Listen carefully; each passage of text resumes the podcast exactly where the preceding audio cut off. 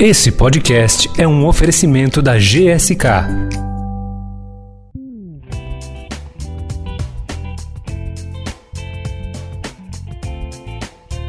Oi, tudo bem? O herpes zoster é uma doença infecciosa causada por um vírus, o varicela zoster, o mesmo que é responsável pela catapora, uma doença que foi comum da infância da maioria de nós, né? Bom, mesmo depois de curada a catapora, o vírus varicela zoster, ele permanece no organismo de quem teve a doença e ele pode despertar em qualquer fase da vida, é, principalmente nos momentos em que ocorre uma queda expressiva da imunidade, né? Como acontece nas pessoas mais velhas, pessoas que têm alguma comorbidade ou também algum tipo de comprometimento do sistema imunológico, por exemplo. Nesse momento que o corpo está mais frágil, o vírus encontra um terreno fértil, né, para voltar a se replicar e espalhar para os nervos sensoriais que se conectam com a pele dando início é, a uma inflamação que pode causar dores, muitas dores e erupções na pele. A boa notícia é que o herpes zoster pode ser prevenido por vacinação. Para entender mais essa doença e também discutir a vacinação contra o herpes zoster, a gente está aqui hoje com o infectologista e gerente de vacinas da GSK, o Dr. Gessé Alves. É, esse podcast é uma produção do Estadão Blue Studio com o patrocínio da GSK. Seja muito bem-vindo, doutor Gessé, muito bom ter você por aqui. Muito obrigado. Espero que a gente consiga é, responder as dúvidas que as pessoas têm em relação ao herpes zoster, né? Eu queria que o senhor falasse quais são os sintomas, quais são é, os sinais que o corpo dá. Então, como você falou, o vírus ele fica incubado em algumas regiões do nosso sistema nervoso e no decorrer da vida essa doença pode se manifestar de novo, não mais sobre a forma, sob a forma da catapora, mas sob a forma do herpes zoster. E geralmente isso acontece quando a nossa imunidade cai durante esse processo de envelhecimento ou se a gente tem alguma doença que reduz a nossa resposta imunológica. Geralmente, os sintomas iniciais são difíceis da gente identificar e poder realmente fazer o diagnóstico. É, a gente começa a sentir uma sensação de formigamento, alteração da sensibilidade no local onde aquela lesão vai aparecer, e isso pode durar alguns dias é, pode começar com mal-estar geral e essas alterações na, na, sensação na pele. Mas com o decorrer dos dias, a gente vai começar a ver que é, surge uma área de vermelhidão e começam a aparecer vesículas, que são pequenas bolhas é, que surgem na, nessa região que acompanha o trajeto do nervo. E essa é uma lesão muito dolorosa. Então é a hora que a gente tem ali, é, é muito fácil fazer o diagnóstico quando a gente tem todo esse cenário já é, apresentado, né? O grande problema é que às vezes isso leva um certo tempo para aparecer e a gente perde o melhor momento para iniciar o tratamento. É uma doença que tem tratamento, a gente tem medicações que podem reduzir a intensidade da lesão, pode é, encurtar o tempo de doença, mas muitas vezes a gente perde um pouco esse momento ótimo de iniciar o tratamento. Agora, quais são as pessoas que podem ter a doença? Qualquer pessoa que teve contato com o vírus da catapora na infância. A estimativa, por exemplo, nos Estados Unidos, onde a gente tem dados mais refinados em relação a isso, 99,5% da população, que atualmente tem 40 anos de idade ou mais, teve contato com o vírus da catapora. No Brasil, isso não é muito diferente. Então, qualquer pessoa que teve contato com o vírus da catapora, tendo apresentado a doença ou não, é um candidato a ter o herpes zoster no decorrer da vida. Então, são essas pessoas que não vacinaram quando era, eram pequenas, né? Porque essa vacina da catapora é um pouco mais recente, né? Exatamente. No Brasil, a vacina contra a catapora entrou no sistema público de vacinação somente em 2012. Então, a gente tem uma geração aí para frente que pode ter tido contato com o vírus selvagem da catapora que ainda vai levar aí pelo menos uns 40, 50 anos é, com possibilidade de desenvolver o herpes zoster no futuro. E a gente também não tem certeza absoluta se a vacinação é, seja a proteção completa contra a evolução no futuro para o herpes zoster. Muito provavelmente sim, mas é, nesse momento o que a gente sabe é que quem teve contato com o vírus selvagem, apresentou catapora, é um candidato até herpes zoster no futuro. Agora, doutor, muita gente confunde o herpes zoster com o herpes labial, com herpes genital, né? Qual que é a diferença? É, é, são doenças diferentes. São doenças diferentes, são vírus diferentes. existe uma família chamada família do, dos vírus herpes e que a gente tem pelo menos oito tipos diferentes. Esses três recebem o nome de herpes. Então, o herpes simples, que pode causar as lesões é, perto da boca, na região oral, e o herpes genital. É, são cada um deles é diferente um do outro e existe o terceiro que é o vírus o herpes zoster, né? na verdade o nome dele é o varicela zoster, que produz a catapora e a doença herpes zoster. E é, realmente são doenças que têm um comportamento de recorrência né, ao longo da vida, mas é, são vírus bastante diferentes um dos outros. Agora, é, essa pessoa que de, teve esse contato com o vírus da catapora, depois teve essa, é, teve o herpes zoster na idade adulta e se tratou, como o senhor disse, tem tratamento. Mas ela pode ter sequelas? O herpes zoster deixa sequelas nesses pacientes? Pode. A gente tem. É, o herpes zoster tem uma apresentação clínica que é bem característica, que é essa formação das vesículas dessa área de vermelhidão na pele, acompanhando o trajeto do nervo. Antigamente, quando eu era criança, a gente ouvia muito falar do cobreiro. Né? Hoje em dia, talvez em algumas regiões do Brasil ainda se use esse termo, né? porque o cobreiro tem a ver com um rastro de cobra que poderia passar na roupa que estava lá coarando ao ar livre, né? E as pessoas achavam que aquilo ali podia causar o, né, essa doença. É, essa é a característica né, de produzir essa lesão é, dermatológica, essa lesão na pele. Mas existem outras manifestações. Existem, por exemplo, a possibilidade, existe a possibilidade do herpes zoster causar uma encefalite, uma inflamação do cérebro é, existe a possibilidade do herpes zoster causar paralisias, né, é, paralisias de alguns nervos, paralisia de nervo facial, por exemplo. Mas a principal preocupação, a principal sequela que a doença deixa é uma neuralgia, uma inflamação crônica, uma dor crônica, é uma dor de origem neurológica que pode durar meses, anos é, e é de difícil controle. Agora, essa neuralgia pós-herpética, que é, é, uma das consequências né, da herpes zoster, é, do herpes zoster, é mais complicada é, nos idosos, né? Porque isso é uma das consequências, a doença é até tratada, mas né, que muitas vezes sintomas persistem. Exatamente. Depois que passa aquela fase aguda, a gente tem medicamentos específicos para isso, né? A lesão desaparece. Mas a sequela, a neuralgia, que é essa dor crônica, ela é algo que pode durar muitos meses. É, e isso afeta diretamente a qualidade de vida do indivíduo. E quanto mais idoso, mais a chance da gente ter outras doenças associadas, mais a chance desse idoso ter algumas outras limitações. Então imagina alguém que precisa tomar já cinco medicamentos diferentes e vai precisar conviver com uma dor crônica, para a qual vai ter que tomar mais dois ou três medicamentos, que muitas vezes afeta o equilíbrio, afeta o sono. Esse idoso às vezes já tem alguma dificuldade, já tem maior tendência a cair, por exemplo. Então, tomar algumas medicações que para o controle da dor podem piorar essa condição. E sem falar na questão qualidade de vida mesmo, é perda de é, é, capacidade de, de ter um lazer adequado, de ter um trabalho adequado, é, e a, isso mina, na verdade, a sua alegria de viver. Então, uma dor crônica, em última análise, é, eu acho que diminui a alegria de viver de uma pessoa e a gente não pode minimizar isso. É muito incapacitante muitas é, vezes. Né? Pode ser realmente incapacitante. Todas as pessoas que têm é, herpes zoster têm essa neuralgia ou não?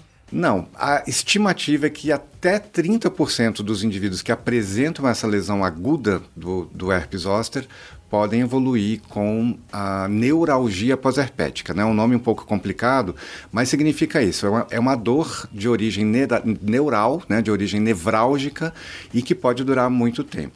Agora, 30% ah, pode parecer pouco, mas também a estimativa americana é de que um em cada três indivíduos que vivam mais do que 75 ou que cheguem até os 80 anos poderão apresentar o herpes zoster ao longo da vida. Então, é uma grande quantidade de pessoas candidatas a ter herpes zoster e é uma proporção muito grande aqueles que podem ter a complicação que é essa dor crônica. Já tem estudos que fazem essa relação da pandemia de Covid com o aumento de casos de herpes zoster, né? Qual que é a relação entre essas duas coisas? Existem várias observações que caminham para essa direção. Existem é, publicações até brasileiras mostrando que houve um aumento do número de casos reportados de herpes zoster durante esses, esse período pandêmico. Existe um estudo é, americano que mostrou que pessoas que tiveram o Covid tinham um risco maior de apresentar herpes zoster.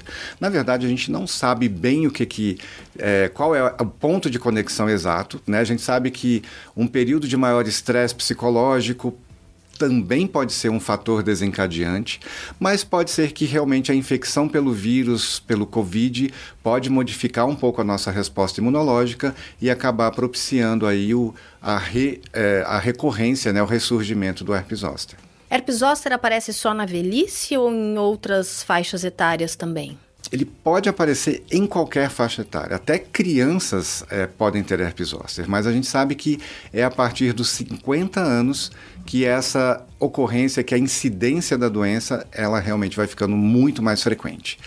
Mas existe uma outra faixa da população né, que independe um pouco da faixa etária, que são aqueles indivíduos chamados imunocomprometidos que estão usando alguma medicação que afeta a resposta imune ou que tem alguma doença que afeta a resposta imunológica e essas pessoas também têm um risco aumentado e muitas vezes até mais, é, um risco até mais elevado do que os indivíduos com mais idade.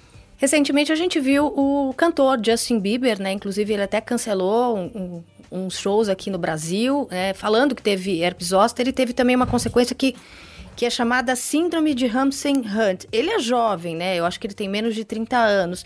Então a doença também pode aparecer nessa faixa bem, bem jovem. Pode, não é frequente, né? E a, aquela manifestação mais típica, né, que a gente falou das vesículas, ela não é frequente, mas pode ocorrer sim em qualquer momento da vida e nem sempre a gente tem uma é um fator desencadeante muito óbvio, mas a gente sabe que o estresse físico, o estresse é, emocional podem estar relacionados a, essas, a esse surgimento, especialmente no indivíduo mais jovem. E a gente teve dois anos de muito estresse físico e emocional. Exatamente, né? exatamente. Motivos eu acho que não faltaram é. né, para a gente ter esse tipo de manifestação. Mas é, no caso de alguém que tem um excesso de trabalho, né, que tem que trabalhar muitas horas por dia, passar a noite trabalhando, isso pode gerar um estresse físico que não, não é uma imunodeficiência, mas altera um pouco a nossa resposta imune. Doutor, e por que que esse sistema imune das pessoas idosas, ele é mais frágil, ele é mais sensível? Existe uma explicação para isso? Na verdade, existe um termo dentro da medicina que é imunossenescência. E o que, que quer dizer isso? Na verdade, é o imunoenvelhecimento. Então, da mesma maneira que a gente envelhece, o cabelo vai ficando branco, né? a gente começa a ter rugas, o sistema imunológico também começa a se modificar e a resposta, tanto na geração de anticorpos quanto no ataque das células imunológicas, o ataque que essas células imunológicas podem produzir contra algum agente infeccioso vai se reduzindo. E é por isso que é mais comum, por exemplo, o idoso ter pneumonias, é, o idoso tem mais infecções respiratórias, como a própria gripe. E também ele fica mais vulnerável a apresentar o herpes zoster. Então é por isso que existem campanhas de vacinação que tem aquela faixa específica, por exemplo, os idosos sempre são vacinados para gripe, por exemplo. É por isso que algumas campanhas de imunização colocam os idosos como prioridade. Exatamente. A gente tem algumas extremos da vida, a gente tem um sistema imunológico que responde um pouco pior. Então, as crianças muito pequenininhas e as pessoas com mais idade precisam ter uma atenção especial em relação à vacinação. E é exatamente por isso que o, o idoso é o foco da vacinação para influenza, para pneumonia bacteriana, né, que são exemplos de doenças que afetam mais em decorrência desse envelhecimento mesmo do nosso sistema imune. Então, o que, que acontece? É uma, uma, um vírus, uma bactéria, né, estão no corpo desse, desse idoso e, e esse sistema imune tem um pouco mais de dificuldade de identificar e de combater? São muitas alterações, são, são complexas, nem todo, né, nem a gente entende quais são todas essas alterações. Mas a gente pode dizer que os anticorpos, eles ficam menos ativos, eles ficam com uma menor capacidade de identificar um agente infeccioso, né?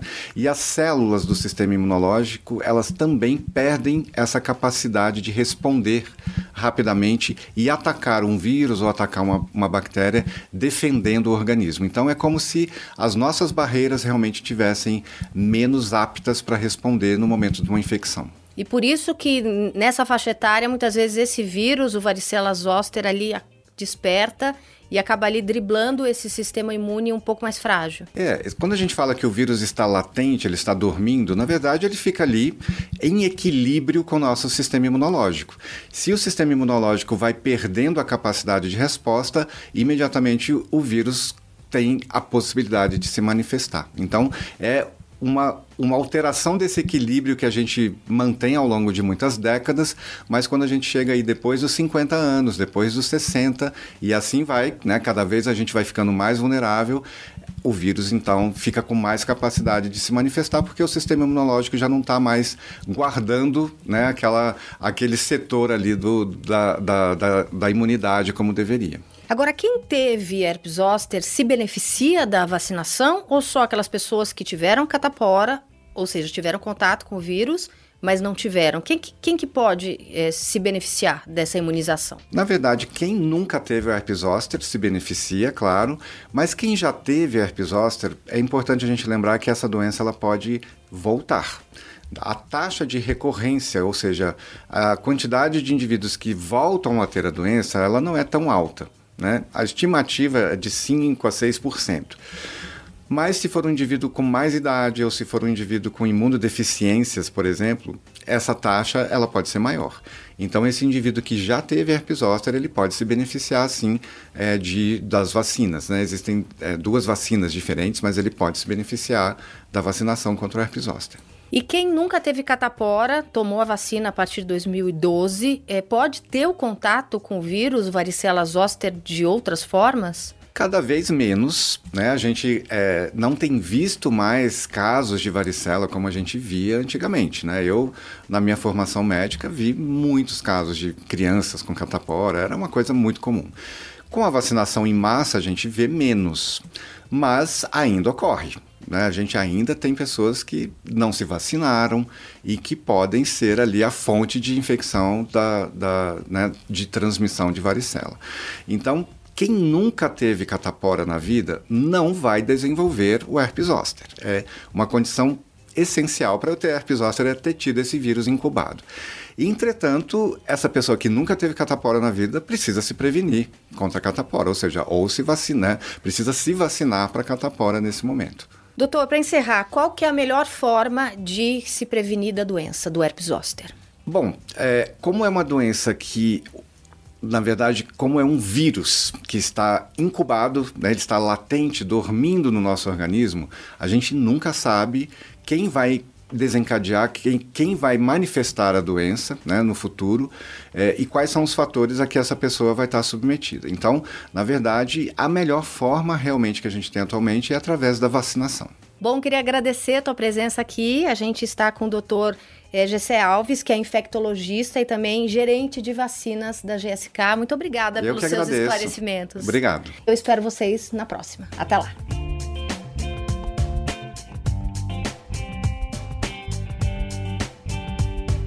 Esse podcast foi um patrocínio da GSK, Herpes Zoster. Você não precisa sentir na pele essa dor.